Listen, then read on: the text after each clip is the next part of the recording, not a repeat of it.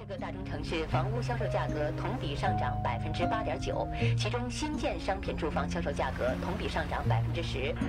中国国内生产总值为三十三万五千三百五十三亿元，比上年增长百分之八点七。全国应届毕业生的数量达到了六百一十万，加上去年还没就业，合计有七百一十万大学生需要就业。嫦娥一号卫星在精确控制下，今天下午成功撞击月球撞击点。拆迁户自焚事件，三人是因。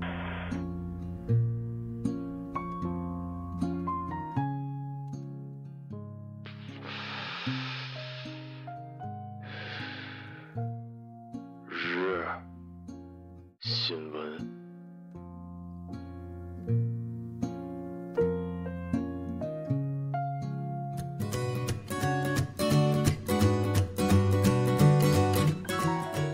各位听众，晚上好。晚上好，今天是二零一六年八月三十一号，星期三，农历的七月二十九。欢迎收听日节目。一九一四年的今天，洛派京韵大鼓创建者骆雨生诞生。今天的节目主要内容有：东帝汶提出海洋仲裁，澳大利亚自打脸，裁决无效。成都一小学用校编教材，教委表示支持。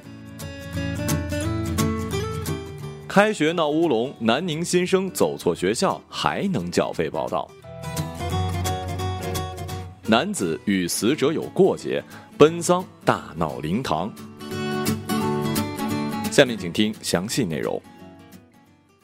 还记得一个多月前闹得沸沸扬扬的南海仲裁案吗？中国坚持不接受、不承认的结果的同时，美国、日本、澳大利亚则发出了敦促中国遵循仲裁结果的联合声明。近日，据澳大利亚悉尼先驱晨报二十九号的报道，围绕着油气资源丰富的东帝汶海的争议，澳大利亚与东帝汶在设置荷兰海牙的国际仲裁法庭陈述己见，相关听证二十九号启动。不过，澳大利亚的外交部长朱莉·小毕普和总检察长乔治·布兰迪斯当天发表联合声明称，东帝汶与其与澳大利亚海上规划化纠纷而提议建立的调解委员会不具有举行海上划界听证的司法权利，该委员会的最终报告将不具有法律效益。这不就是之前南海仲裁案的那个常设仲裁法院吗？这完全就是一种只准州官放火不许百姓点灯的行为啊！这叫什么呀？这叫之前看别人家出殡不怕殡大，所以呢，在说别人国家的时候就喜欢架秧子。现在自己家死人了吧？不嘚瑟了吧？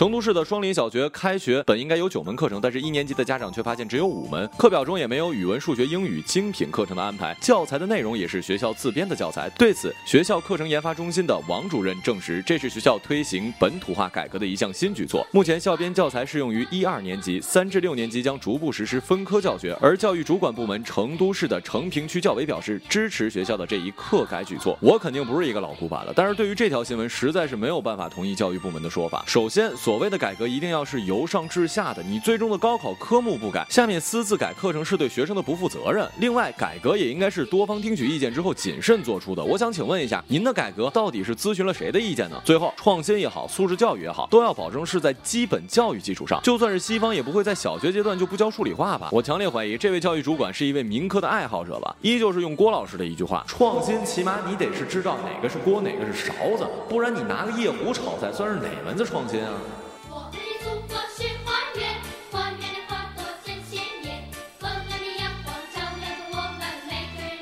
小廖是南宁的一个技工学校的新生，本来怀着喜悦的心情到学校报到的他，却遭遇了一个大乌龙。他从车站打车去学校的时候，被司机误送到了另一个校名相似的学校，而该学校竟然稀里糊涂的让他注册报名，而且还收取了费用。缴费后不多久，小廖就意识到自己走错了学校，他要求学校退还学费，但是未果。八月三十号，小廖求助于记者，最终校方退还了小廖的八百元费用。但对于明知不是自己的学生录取的新生，为何让他报名注册收费？学校未给予回应，只能说您是不是过于喇合了呀？我我承认现在大学生不值钱了，我们不是天之骄子了，可别说是高校了，就算是初中小学入学，也不可能入错还报名吧？就是一般的企业也不会随便招人吧？说你们是把学校当生意做呢，人家商人都不乐意。所以啊，以后别叫高校了，咱们都改叫搞笑得了。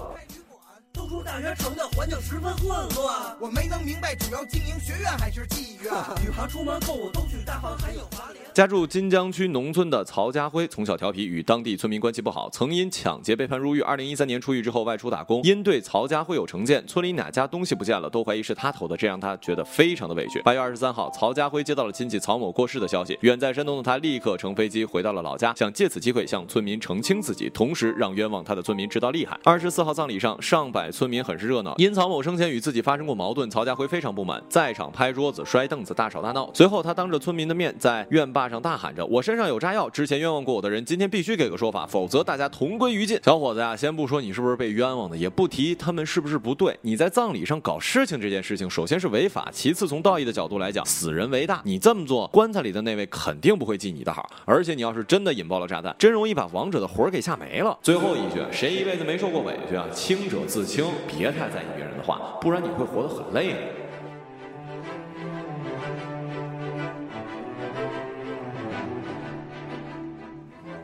今日人物：中国球迷。十五年的等待，中国足球又一次踏上了世界杯预选赛决赛圈的赛场。球员变了，教练变了，足球的大环境也变了。唯一不变的，也许只有球迷对于球队的那颗炽热的心。一次又一次的失败，让球迷遍体鳞伤。但当国足再次出征，为球队加油助威的，依旧是这帮最卖力的人。国足无缘世预赛决赛圈，这十五年里，非洲首次举办了世界杯，南美洲首次办了奥运会，王浩和李宗伟都连续三届奥运会拿了亚军，布衣跳槽了七次。想想看，我们阔别这个舞台的时间，的确挺长的。爱之深，恨之切。二零一三年，国足在合肥一比五惨败给了泰国。赛后，愤怒的球迷围攻球员大巴，要求卡马乔下课。这一刻的球迷们对于中国足球的不满，毫无遮掩地表现了出来。每次看到国足浪费了大好形势，球迷们痛惜的不仅仅是成绩，还有自己的匆匆岁月。从懵懂无知到青春正好，从壮年至满到鬓发染霜，他们依旧看不到国足的未来。有爱才会在乎，在乎才会愤怒，才会感动。中国球迷是不幸的，也是幸运的。迎接胜利，也要接受失败。经受了种种的历练，才会懂得爱一支队伍，只有超越了胜负，才会永久。如今国足想出线，前两场对阵韩国与伊朗的比赛至关重要。红军起，波斯灭，出高丽，征西域，胜突厥，利落营。洪波出征胜利这样的标语，对于球迷，对于国足都是美好的期许。球迷对于国足的爱，是世上少有的不求回报的爱。就像诗人贺炜所说的那样：“中国足球是很多人的痰盂儿，但它永远是球迷心中的圣杯。”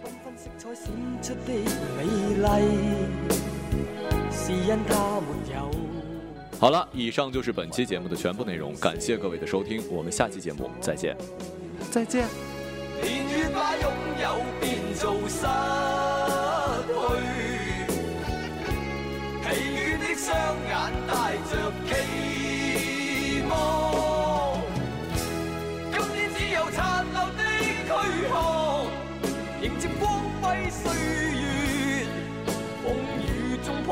紧自由。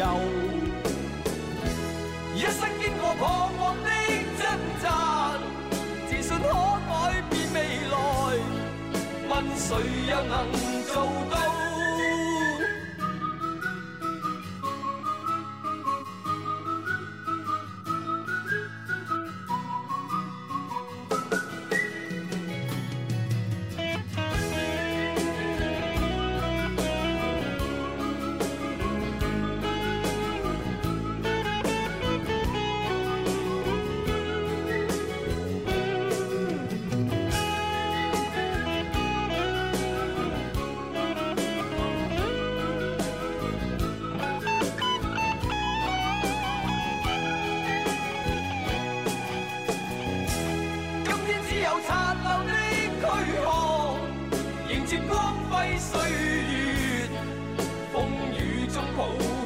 自由。一生经过彷徨的挣扎，自信可改变未来，问谁又能做到？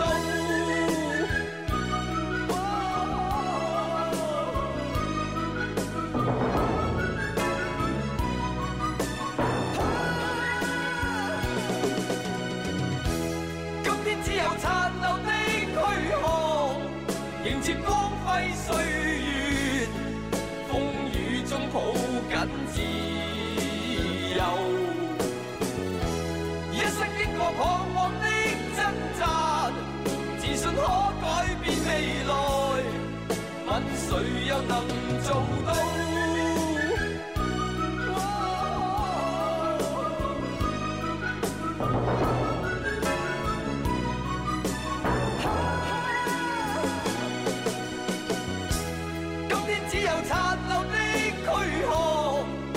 接光辉岁月，风雨中抱紧自